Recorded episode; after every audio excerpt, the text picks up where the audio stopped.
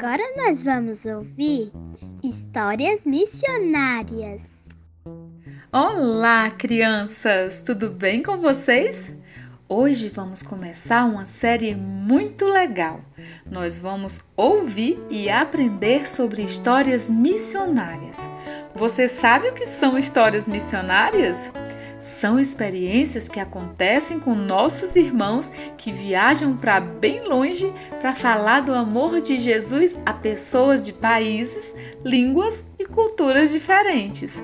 Vamos conhecer algumas experiências que aconteceram no Senegal, um país lá da África, e convidei a minha amiga e missionária Priscila Alencar para compartilhar com a gente algumas dessas histórias, não é, Priscila? Sim, que alegria poder compartilhar com vocês sobre as experiências que aconteceram no sul do Senegal. Sabia que lá as pessoas têm costumes diferentes dos nossos? Sim, as mães levam suas crianças amarradas às costas. As mulheres conseguem preparar uma deliciosa refeição para muitas pessoas usando apenas uma panela, acreditam? A comida principal do Senegal se chama chebudjen, que na língua wolof significa arroz com peixe. Lá tem vários povos e cada povo fala sua própria língua, mas tem uma língua que é falada por todos, que é a língua wolof, e é assim que eles conseguem se comunicar.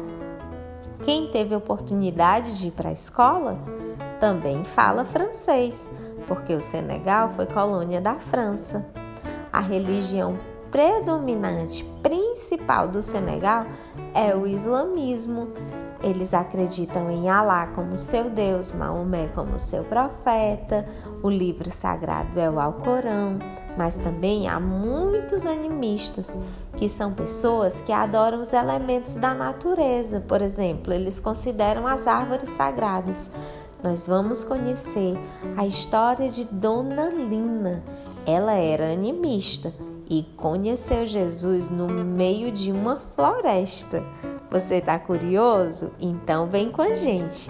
Que Deus abençoe você e até amanhã. Um forte abraço da tia Priscila.